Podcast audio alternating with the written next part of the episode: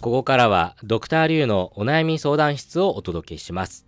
このコーナーは今を生きる中日の若者からの悩み相談を受け解決に向けアドバイスをするものです相談を聞くのはリュウエイとアシスタントの梅田健ですでは早速今日の相談者に入ってもらいましょ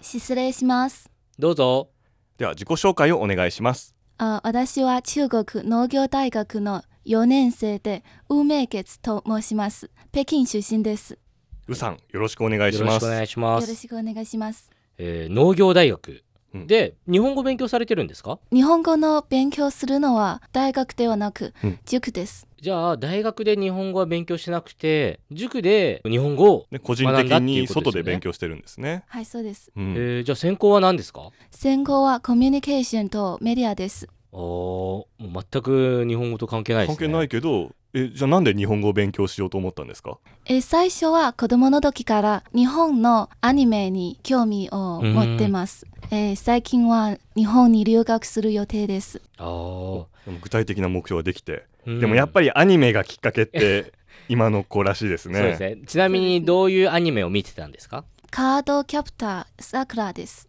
あおあーなんかありましたねねなんか最 NHK のやつですねはい、最近もやってますもんね、うんそうですなんかねリメイクされてやっぱり中国では人気ですかそうです。おお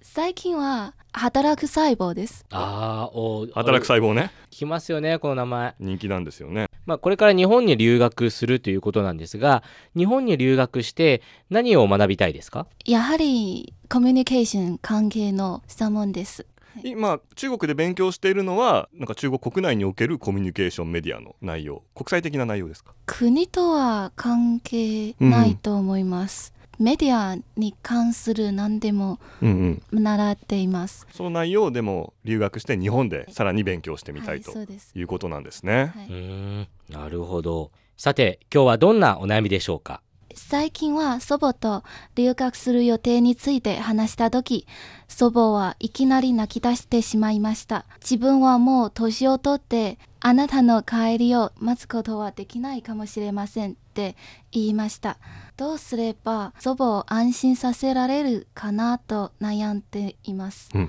うんう留ん学のことは諦めたくないですおなる留ほど学への意思は固いけどでもおばあ様に泣かれてしまったうーんちょっと辛いっていうかちょっと心苦しいうんそうですよ気持ねちあります、えっとおばあ様は北京に住んでるんですかいいえおばあさんは、えー、山東省で住んでいますああーー結構会われるんですかおばあさんとはえー、いえ毎年1回2回くらいですあうんうあ、んうんうんまあでもそんなもんですもんうね、んまあね長期連休とかでねうんそう会いに行ったりはするかもしれませんが年に1回2回えっともしもその留学する場合は大学院に行くんですよねはい大学院に入りたいですということは3年間はい3年間の留学うんうんなるほどで留学後は日本に残るとかちょっと中国に帰ってくるとかそこまではまだ考えてないですか自分は日本で働きたいけど父親は ぜひ中国へ戻るって言いましたあおあなーるほどねやっぱね愛する娘には帰ってきてほしいという思いがねそうお父さんにはあるんでしょうねご家族の日本に対する印象はどうですか、母は何でもいいと思います、ん、うんでも父はちょっと日本にはそんなにいい印象がないとあ思いちょまっすと抵抗があるのかな、うんはいそうですなるほどねおばあちゃんはどうですか、おばあちゃんはやはり父と同じうんうんそういう面もあるのかなっていう感じですまかあね、確かにね、うんはいわかりましたということで、えー後半部分で解決方法について考えてみたいと思います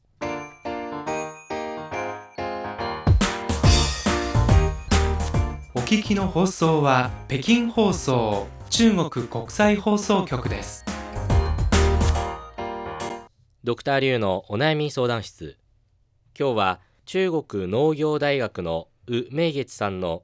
自分の日本留学を心配している祖母を安心させたいという悩みを聞いています。はいというわけで、えっとね、おばあ様が留学の話をしたらうん泣かれてしまったと、泣いちゃったっていうそうでね。す、うんそうするとやっぱちょっとね心にぐさっとくるものがあるのは分かりますけれども、そう心配ですもんうね。ん、じゃあちょっとねそのアドバイスをしていきたいと思うんですがまず最初は私梅田の方からしていきたいと思いますでちょっとまだ確認したいことがあるんですけれども今中国ではね遠く離れた人とは WeChat ウうんェイシンを使って連絡をするの普通ですけれども、はいおばあ様とはそういう連絡ってしてますか、はい、おばあちゃんは、うんえー、ウィチャードを持ってます。使えるんですねいおすごいですね。はい、毎日使ってます。毎日メッセージを送ったりはい、そうでへあとは電話もしますかあの、はい WeChat の通話機能とす。か、はい、できます、ねビデオチャットもできますよね、はいビデオチャットでもできます。もうおばあ様使えるんですねはい、そうです。え。え、どのぐらいの頻度で使ってるんですか。で通話毎日毎週一回くらい、毎週1回くら一い回くらいです。それは通話ですか、はい、ツアーです。おえーー、時々ビデオツアーです。ううんん。まあ、週に1回は話をしているとうん。いう状況なんですね。はいわかりましたじゃあまず私からのアドバイスですけれどもまあ一つはねおばあ様が多分日本に対する印象があまりもしかしたら良くないかも理解がちょっと少ないかもしれないという面があったりとか、まあ、外国に行くということですごい心配してるっていうんですけれどもまずね一つ楽観的にちょっと考えると本当にウさんが日本に行ってで最初に WeChat を使って例えばビデオ通話をしたり通話機能を使って声を、ね、聞かせたり姿を見せるとすぐに安心するんじゃないかなってうん。いう気もしますね、うん、今はね外国へ行くっていうことがよくわからないからはい、確か少しに怖いけどでも実は日本でも、ね、はい北京と山東省と同じように、日本と山東省でも通話できるって知ったらすぐに安心するじゃないかなというのがまず一つですねだから思ったよりもしかしたら心配はいらないかもしれませんでもう一つまあこれはね私からのお願いでもあるんですけれどそのまだちょっと日本への理解が少ないおおばあ様にぜひウさんが日本を宣伝してほしいなと、はい日本のいいところを伝えてほしいなでも別によく褒める必要はないと思いますウさんが日本で元気に生活してますよとかこういうところ行きましたよとかこういうものを食べましたよってそれこそ WeChat で写真とかでムービーとかで送ってあげればおばあ様も嬉しくなるしどんどん安心するしあとまあ日本のことをちょっと分かってくれるんじゃないかなってそうで思いますね。う、うんん、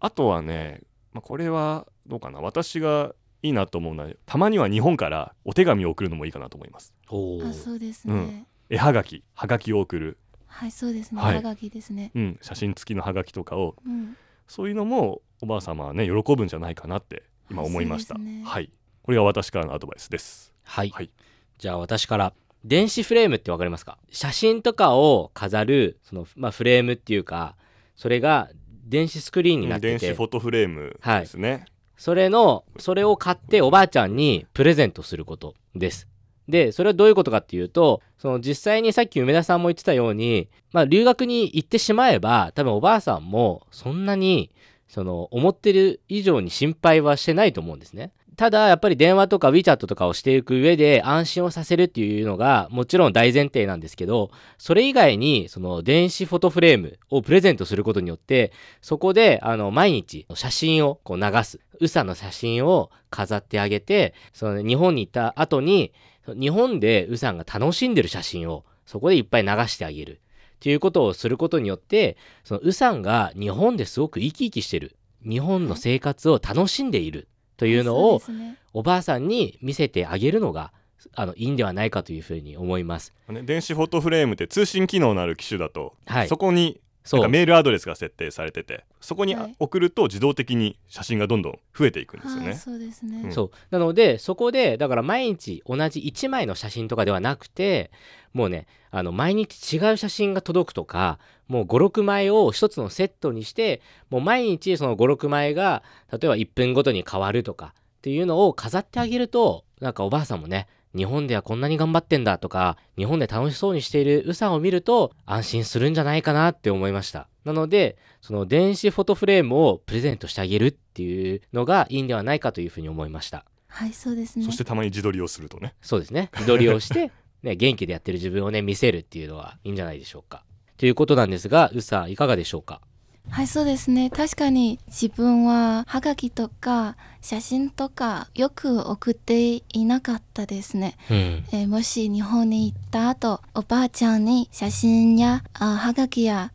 えーいっぱい送れば、うん、多分おばあちゃんは安心する。まあとそうですよねそうですねもしかしたらね中国にいる時よりも連絡がいや増えそうでるすかよも、ね毎日だってね写真とか見るとやっぱ楽しくなりますからね、はいぜひね日本に行ってもそういうのを送ってあげることでその近況報告をねおばあちゃんにしてあげると喜ぶかもしれないですね。ぜひ私としてはウーさんね日本留学を成功させてぜひ行ってほしいと思いまありすがとうございます。応援していますドクターリュウのお悩み相談室今日は中国農業大学のウ・メイゲツさんの自分の日本留学を心配している祖母を安心させたいという悩みをお届けしました。それではまた次回再见